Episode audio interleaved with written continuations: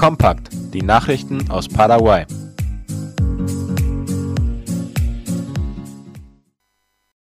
Senatur und die Provinz Salta aus Argentinien vereinbaren Zusammenarbeit. Ein Rahmenabkommen über Maßnahmen zur Förderung touristischer, kultureller und geschäftlicher Aktivitäten wurde gestern im Sitz der Provinzregierung von Salta von der paraguayischen Tourismusministerin Sofia Montiel de Afara und dem Tourismus- und Sportminister von Salta Mario Peña unterzeichnet. Als Zeugen wohnte der Zeremonie der paraguayische Außenminister Euclides Acevedo und der Gouverneur von Salta Gustavo Sainz bei, wie IP Paraguay berichtet. Beide Seiten verständigten sich darauf, gemeinsamen Wert darauf zu legen, dass der Tourismus die sozioökonomische und die nachhaltige Entwicklung fördern soll. Dabei sollen die historischen Kulturstätten und die Umwelt geschont bzw. deren Wert hervorgehoben werden. Salta ist eine Provinz im Nordwesten Argentiniens. Sie grenzt im Nordosten über eine kurze Strecke bei Pozo Hondo direkt an den äußersten Westen des paraguayischen Chaco, wo der Rio Pilcomayo die Grenze zwischen Paraguay und Argentinien bildet. Hauptstadt ist der gleichnamige Ort Salta am Rio Arenales, einem Quellfluss des Rio Salado. Die Provinz Salta ist im Westen gebirgig mit Anteil an der Atacama-Wüste und ist im Osten Flachland. Salta gehört damit zum westlichen Teil des Gran Chaco. Der Großteil der Bevölkerung lebt in den subtropischen, fruchtbaren Tälern im Zentrum der Provinz. Wichtige Städte neben der Provinzhauptstadt Salta sind die agroindustriell und landwirtschaftlich wichtigen San Ramón de la Nueva Oran, Tartagal, Rosario de Lerma und Rosario de la Frontera sowie der touristisch bedeutende Weinbauort Cafayate. Der Tourismus ist neben der tropischen Landwirtschaft und der damit verbundenen Industrie eine der Haupteinnahmequellen der Provinz. Viele internationale und argentinische Gäste besuchen die historische Altstadt der Provinzhauptstadt und die Andenausläufer. In Salta beginnt eine der berühmtesten Zugstrecken der Welt, der Tren a las Nubes oder der Zug in die Wolken, der über die Anden bis zur Brücke La Polvorilla führt.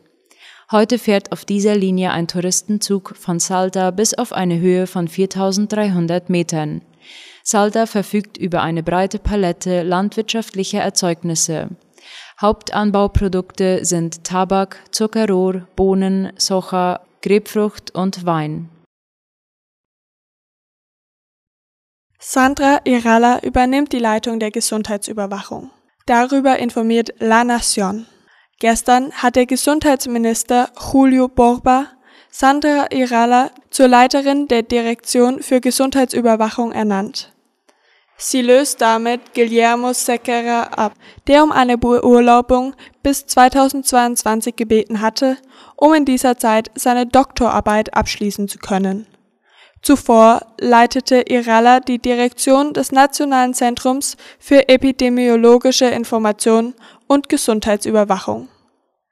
Sie übernimmt nun den Leitungsposten der Gesundheitsüberwachung bis Januar 2022 und wird von nun an die Person sein, die das Land über die Situation bezüglich der Corona-Pandemie informiert.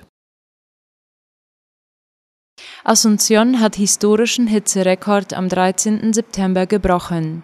In der Hauptstadt wurde gestern am 13. September ein historischer Temperaturrekord gebrochen, der in den vergangenen Jahren an diesem Tag aufgestellt wurde. Darüber schreibt AVC Color. Die Thermometer in Asunción zeigten 41 Grad Celsius, drei Grad mehr als die 37,8 Grad Celsius, die an einem Tag wie gestern, aber im Jahr 1994 gemessen wurden.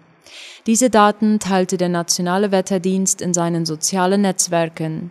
Dieser gab außerdem an, dass im Jahr 1967 ebenfalls am 13. September die Mindesttemperatur 5,9 Grad Celsius betrug.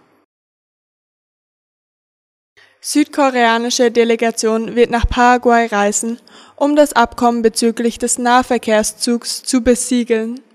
Wie die staatliche Nachrichtenagentur IP Paraguay informiert, wird ein Team aus Fachleuten und Politikern aus Südkorea in den kommenden Wochen nach Paraguay reisen, um die Einzelheiten dieser Zusammenarbeit zu besprechen.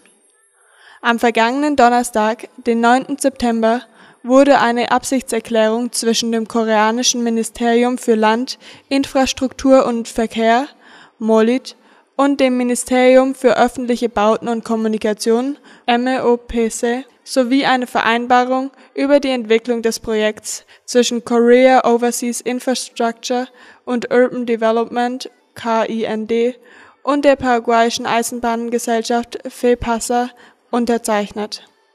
Auf diese Weise wurde der Wille beider Länder bekräftigt, den Nahverkehrszug gemeinsam zu entwickeln.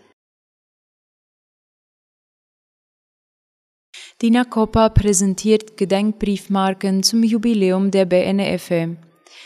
Die nationale Postdirektion DINACOPA hat gestern 5000 Briefmarken zum 60-jährigen Bestehen der Nationalen Entwicklungsbank WNF vorgestellt. Darüber berichtet IP Paraguay. Auf den Briefmarken ist die Fassade der BNF abgebildet, die von dem Architekten Pedro Florentin de Mestri entworfen wurde. Der Druck der Briefmarken war mit dem Dekret Nummer 5080 vom 6. April 2021 genehmigt worden. Die BNF wurde am 14. März 1961 gegründet und löste die damalige Bank Banco del Paraguay ab. Am 20. November 1961 nahm sie dann ihren Betrieb auf.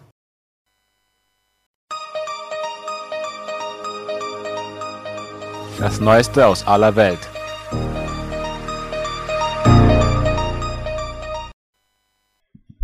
Hurricane Nicholas erreicht Texas. Wie der ORF schreibt, hat Hurricane Nicholas in der Nacht auf heute die Küste des US-Bundesstaates Texas erreicht.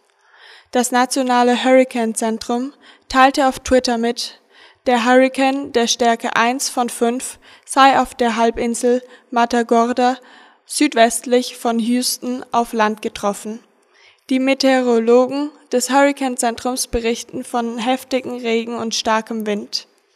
Außerdem warnten sie vor Überschwemmungen und möglichen Tornados. Nicholas soll im Laufe des Tages über den Südosten von Texas und morgen in den benachbarten Bundesstaat Louisiana ziehen. Dort haben Menschen noch immer mit den Folgen von Hurricane Ida vor zwei Wochen zu kämpfen. Mexiko will Auktion von Artefakten in München verhindern. Wie aus dem ORF hervorgeht, hat die mexikanische Regierung die Absage einer geplanten Auktion in München gefordert, bei der unter anderem Dutzende präkolumbianische Kunstgegenstände aus Mexiko versteigert werden sollen. Mexikos Kulturministerin Alejandra Frausto informierte das Münchner Auktionshaus Gerhard Hirsch Nachfolger in einem Brief darüber, dass 74 Artefakte im Katalog der geplanten Versteigerung als Eigentum der mexikanischen Nation identifiziert worden seien, so ihr Ministerium gestern. Der Verkauf der Stücke stelle eine Straftat nach mexikanischem Recht dar und trage außerdem zum Schmuggel und dem grenzübergreifenden organisierten Verbrechen bei, hieß es weiter vom Kulturministerium. Bei Mexikos Generalstaatsanwaltschaft sei Anzeige erstattet worden. Blinken rechtfertigt den Afghanistan-Abzug. US-Außenminister Anthony Blinken hat scharfe Kritik der oppositionellen Republikaner am Afghanistan-Abzug zurückgewiesen, wie die Deutsche Welle schreibt. Selbst die pessimistischsten Einschätzungen hätten nicht vorhergesagt, dass die afghanischen Regierungstruppen in Kabul zusammenbrechen würden, während noch US-Einheiten vor Ort seien, sagte Blinken vor dem Auswärtigen Ausschuss des Repräsentantenhauses. Der demokratische Präsident Joe Biden habe vor der Wahl gestanden, die US-Truppen abzuziehen oder den Krieg gegen die militantisch-islamischen Talibans zu eskalieren, betonte der Außenminister. Michael McCall, der ranghöchste Republikaner im Auswärtigen Ausschuss, meinte hingegen, dass der Abzug eine Katastrophe epischen Ausmaßes gewesen sei. Blinken machte erneut die Regierung von Bidens republikanischem Vorgänger Donald Trump für das Chaos beim Abzug verantwortlich. Er verwies darauf, dass diese mit den Taliban einen Abzug aller US-Truppen bereits zum 1. Mai vereinbart hatte und kritisierte, dass es dafür keinerlei Planung gegeben habe. Blinken verteidigte außerdem das Festhalten des von beiden schließlich festgelegten Abzugsdatum 31. August. Es gäbe keinen Hinweis darauf, dass ein längerer Verbleib die afghanischen Sicherheitskräfte oder die afghanische Regierung widerstandsfähiger oder eigenständiger gemacht hätte, sagte der Minister. Mit Blick, mit Blick auf die von den Taliban erbeuteten US-Waffen erklärte Blinken, diese hätten keinen großen strategischen Wert. Entweder seien sie bereits nicht mehr einsatzfähig oder würden bald sowieso nicht mehr funktionieren. Kritik am Afghanistan-Abzug wird sich der amerikanische Außenminister auch heute gefallen lassen müssen, denn in Washington ist eine Befragung Blinkens im Senat angesetzt